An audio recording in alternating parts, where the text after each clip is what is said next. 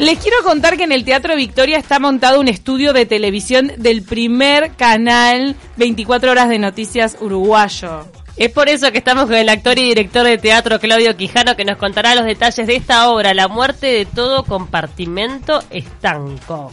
Tiene un nombre raro, ¿no? Sí. Buenos días, gracias por estar con nosotras. A ustedes, a ustedes. ¿Qué asociación tiene este nombre con el tema de las noticias? La asociación viene un poco por lo que sobrevuela a todo lo que, lo que este canal de noticias de 24 horas y este programa de debate que planteamos como, como espectáculo teatral termina reflexionando, que es esta idea que a priori tengo, que es como una idea personal, de que en Uruguay tenemos como un cierto sesgo a no cumplir del todo con cerrar la escotilla de nuestro compartimiento. Quiero decir, siempre tengo que terminar de dejar algo para que el otro lo termine de resolver y no resolverlo yo. Entonces el otro que viene atrás, que supone que tiene que, que tener las cosas ordenadas para poder hacer su trabajo, nunca termina las cosas, de tener las cosas ordenadas para hacer propiamente su trabajo. ¿Decís que es propiamente uruguayo eso? Mm, Yo- ¿Que en otros países de repente encaran y, y solucionan todo de una? Yo creo que hay un poco de todo, me parece que está bastante instalado en nuestro país, es como un rasgo, por lo menos como lo veo yo, me parece. A nivel individual y de gobierno en general también, como que es una actitud que se traslada a todos los ámbitos. Y yo creo que, a- a nivel de gobierno muchas veces hay resoluciones que se tendría que tomar con alguna celeridad porque la población lo demanda y a veces por no, no cargar con el costo político que esa decisión implica, se sigue pateando para adelante y vendrá Para otro no y perder lo votos, resuelve. lo dejas para Claro. el gobierno siguiente. Claro, y otro lo resolverá y correrá con ese costo, ¿no? Ahora, en esta puesta en escena ustedes hacen debates sobre economía, salud, seguridad, educación, cultura, o sea, los temas generales. Sí, los temas generales. Nosotros tratamos, nos nutrimos de todo lo que, lo que el discurso político real nuestro de hoy nos da, nos brinda, digamos, de, que, de lo que todos estamos al, al tanto. Y lo único que ficcionamos es el canal de televisión que creamos para, para generar esta propuesta y los diputados y el presentador de este programa, de este debate. ¿Sos vos el presentador? El presentador lo, lo interpreto yo y hay un, un diputado joven del Partido Nacional y un diputado joven del Frente Amplio. Entonces, Ah, los partidos no son ficcionados, son par- de verdad. no, no, no. Todo es real salvo es- es- esta, esta creación, el estudio y la creación de estos personajes. ¿Y estos personajes están inspirados en diputados reales? Están inspirados en lo que nos deja el discurso que cada uno de estos partidos expone a la ciudadanía para o llevar su programa de gobierno o marcar un posicionamiento político con determinado tema, o seguridad, o economía, o educación, o ¿Y te cultura. gustaría hacer este debate al aire? ¿En serio? Me encantaría. Me encantaría. La obra, la obra juega con esta cuestión de que, de que realmente están al aire. Nosotros lo planteamos como una simulación, porque en realidad eh, no existe el, el- el tiempo teatral tomado como teatral. O sea, no hay forma de escaparse del aire y del vivo. Claro. O sea, vas a la pausa y tenés que volver y, y- y desde el control te están diciendo volvemos en cinco y hay que resolver el problema que haya, que haya surgido para volver al aire porque hay que volver al Igual aire. me imagino que está todo guionado, ¿no hay lugar para la improvisación? ¿O No, no, sí? no, no, no. hay, hay algunos lugares que están que tampoco es improvisación. Hay, hay una especie como de actualización. Por ejemplo, este programa abre con la actualización de los títulos más importantes de la jornada. Claro. Entonces es imposible no actualizar eso. Eso es diario. Claro, diariamente se actualizan los títulos más importantes, que también aporta este juego de que esto está pasando de verdad. O sea, que estás de verdad en un, en, en un set de televisión y de verdad hay que, hay que ir al aire y de verdad hay que seguir una rutina. Es tremendo cuplé para una murga. Hacer un set de televisión. O, o- no, para Pero lo han hecho, eh, los chovis me sale que lo Ah, hicieron. Que hicieron el... Ah, bueno, en realidad era el desfile de carnaval. Un debate en parodia es, es genial. Sí. Eh, lo van a hacer, lo van a hacer. Van a hacer. ¿El texto es tuyo? El texto es mío, está cotejado con, con la colaboración autoral de todo el elenco. Eh, o sea que no es tan, tan, tan mío. Es, co- es más, bien más bien colectivo. Lo, una- lo vinieron trabajando con todo. Claro, claro, porque generar, generar el armado de una discusión con distintos argumentos políticos te lleva a que vos necesitas probar un montón de, de cuestiones, ver qué es lo que sobrevive, qué postura, qué postura no se sobrepasa sobre la otra y generar una especie como de, de, de esta idea de imparcialidad que sobrevuela, ¿no? Sobre, sobre toda la comunicación. Bien, no, que uniste tus dos pasiones, pues sos licenciado en comunicación Sí. y además sos egresado de la EMAD. Sí, y además, mi, mi objetivo en la, en la licenciatura en comunicación, que era lo que hablábamos antes, eh, no estaba puesto en el periodismo. Yo descubrí el periodismo teniendo que llegar a las horas para poder recibirme de mi carrera. ¿Por qué no te copó del todo el periodismo? Porque iba muy determinado a hacer audiovisual y periodismo. Y esta obra tiene una pata muy fuerte puesta en el audiovisual. El 50% de la obra es audiovisual. Porque el planteamiento escenográfico es el típico planteamiento escenográfico de un programa de televisión de hoy que tiene esta especie de wall enorme. Sí. Entonces la mitad de la obra sucede ahí. Y hay móviles en directos desde distintos puntos de Montevideo que suceden desde ahí. Entonces el, el elemento audiovisual es narrativo casi al 50%. ¿Pero los móviles son en vivo o están grabados?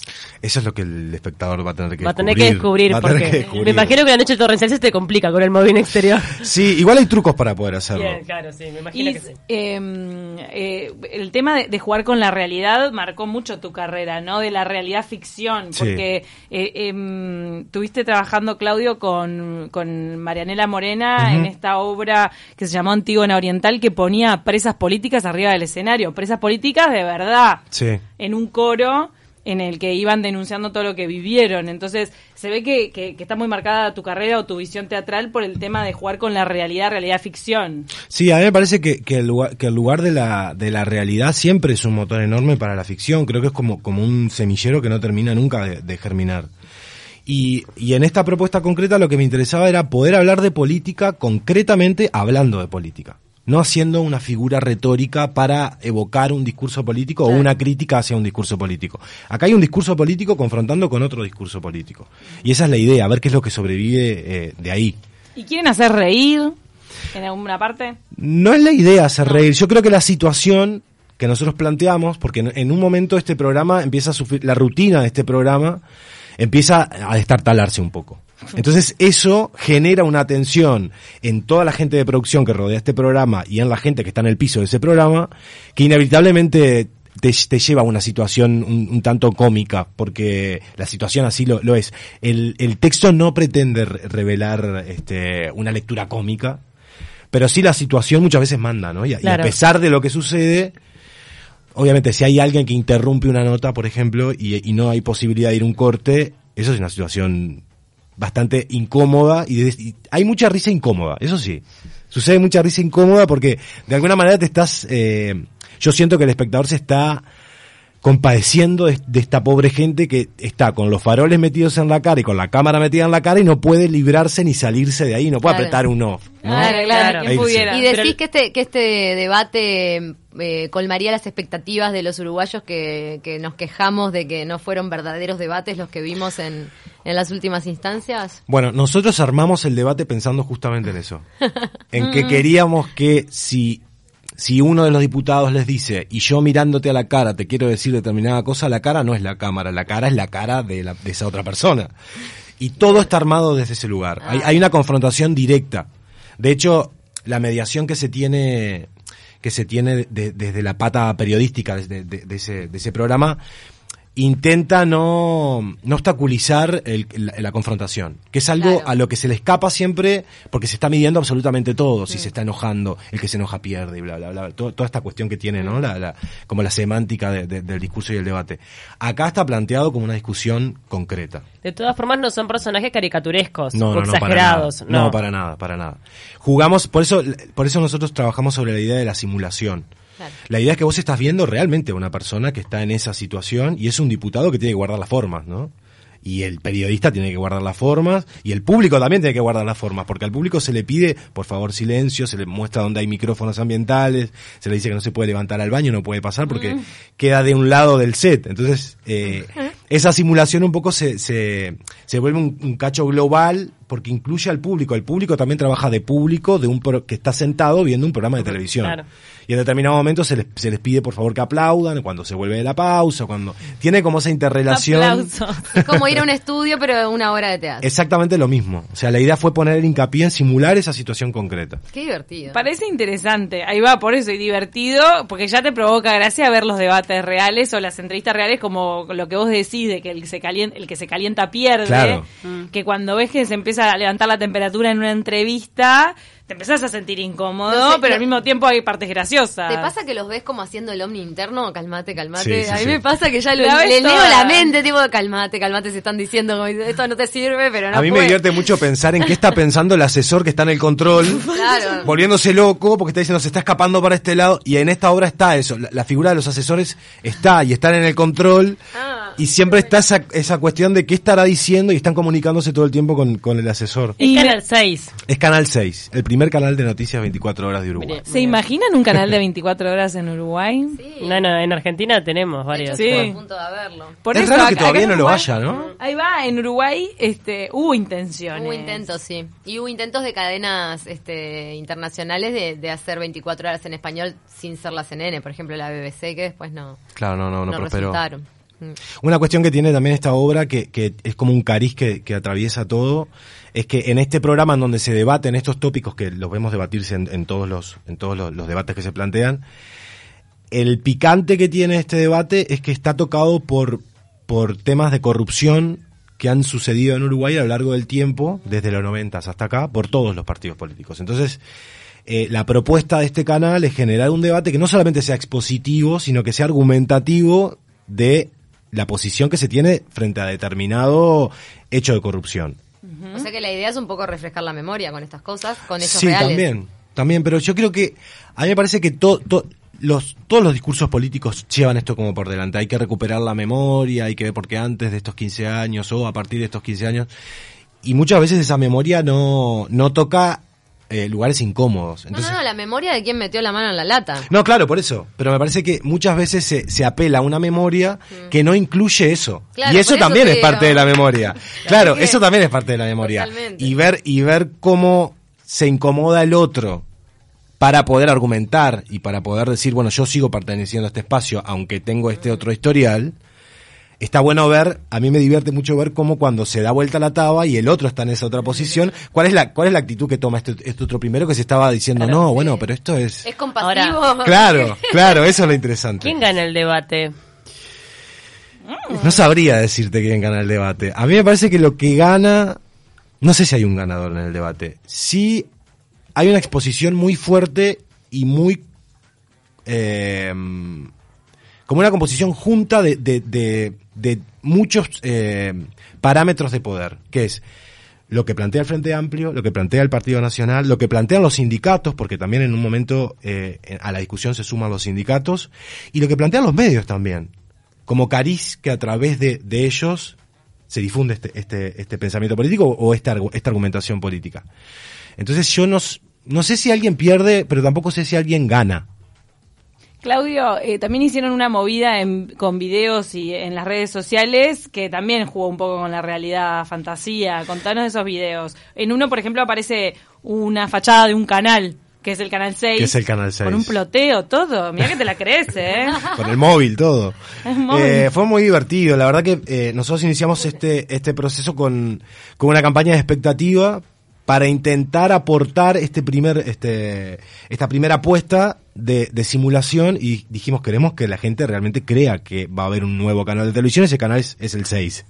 Entonces hicimos una producción audiovisual al nivel que nosotros creíamos que ese canal podía llegar a tener, que, que colmara nuestras expectativas de lo Usaron que un dron y todo, que Sí. están de moda los drones. se ve toda la ciudad de Montevideo después. Entonces, a partir de esos, de esos, de esos spots que nosotros lanzamos de expectativas, empezaron a llegar un montón de, de mails pidiendo trabajo, que fue una situación muy Ay, incómoda qué en realidad. me muero. Fue muy, fue gracioso, pero también fue incómodo porque, No, claro, era, bueno, depen- dependiendo de la gravedad del, del pedido, era, no, te pido disculpas, esto fue en realidad una campaña de expectativa, o si no era, bueno, si era para preguntar y de qué manera, era, ya en un momento, en algún momento ya te vas a enterar porque va a seguir la, la campaña Claro. de difusión. Fue muy interesante eso, poner el audiovisual a la par de, de- de lo que planteas vos con, con teatro y hacerlo dialogar eh, concretamente, no como expositivo o, co- o como parte de una escenografía simplemente, sino que realmente narre la pantalla el 50% de lo que nosotros estamos narrando en escena y cómo interactuar con esa pantalla, ¿no? ¿Cómo les ha ido en algunas eh, funciones? Bien, divino. La verdad que estamos muy contentos porque nos pasó algo que, que- que superó como las expectativas que teníamos y es que mucha gente se acercó a decirnos que salía emocionada de, de esto, que nos pareció muy raro. Después, como viéndolo, tratando de entender por qué, yo creo que hay que hay un repaso tan grande como por por por la historia política y argumentativa política de, de nuestro país, que en algún momento nos, nos empezamos a ver en los 90, nos empezamos a ver en el comienzo de los 2000, en la crisis, en, en, el, en el florecimiento económico y en el momento de hoy, y eso creo que mueve como una fibra íntima que ahora, hace ya un año casi medio, que estamos como muy movilizados por esto de la política y forma parte como casi de nuestra familia ya. Es como una, una cuestión que, que, nos levantamos y nos acostamos hablando de política. Qué momento para estrenarla entonces. Eh, sí. pasaron todos los datos. Tengo una última pregunta para después, pero... Dale. Eh, Teatro Victoria. En el Teatro Victoria, pero después se muda. El Sí. canal de televisión se muda a otro Se muda. teatro. El set de televisión se muda. Estamos en el Teatro Victoria para el próximo sábado. El domingo no lo vamos, no podemos hacer función porque estamos en elecciones. Y además que vas a hablar de política. Y o además sea, que vamos a hablar de política, no podemos. O sea que el sábado sería la última función en el Teatro Ojo que Victoria. el sábado estás en veda. El sábado estamos en veda, pero llegamos por el horario. Bien. Eh, el sábado 21 a 30 horas y los en noviembre, el siguiente sábado, ya arrancamos en el Espacio Palermo, que es en eh, Isla de Flores, 1631. Isla de Flores Casiminas, exactamente. Y vamos a ir solamente los sábados también, 21 a 30 horas, por todos los sábados de noviembre. ¿Los pueden seguir por las redes sociales? Sí, en Facebook somos La Muerte de Todo Compartimento Estanco y en Instagram somos Pablo Mayens, que es el presentador de este programa de debates. También Perfecto. tienen un mail para mandar reservas que es canal6.reservas.gmail.com y las entradas están a 350 pesos. Ajá. Déjame nombrarte el, el elenco porque si no me van a matar. Ahí va. el elenco es eh, Paola Larrama, Victoria Pereira, Cecilia Yáñez, Pablo Sintes, Nicolás Tapia y Claudio Quijano. Eh, hay un dato interesante de tu carrera que es que trabajaste con Roberto Suárez en, en la obra esta que dio nacimiento después a, a, um, Bienvenido a Casa, que marcó eh, la historia del Teatro Nacional, la estrategia del comediante. Sí. ¿Qué te dejó trabajar con Roberto Suárez? Un montón. A mí todavía me siguen cayendo como fichas. A mí, a mí, a mí me- sí, me siguen cayendo fichas de ese proceso, porque fue un proceso muy intenso. Fueron 18 meses de todos los días estar pensando en una sola cosa y produciendo para una misma cosa. Fue, fue muy extremo en realidad el proceso. Tienes Yo- fama de ser extremo. Sí, sí. Yo me, yo me llevo como la, la claridad de que en mi caso, para mí Roberto es un maestro, no es un director con el que trabajar.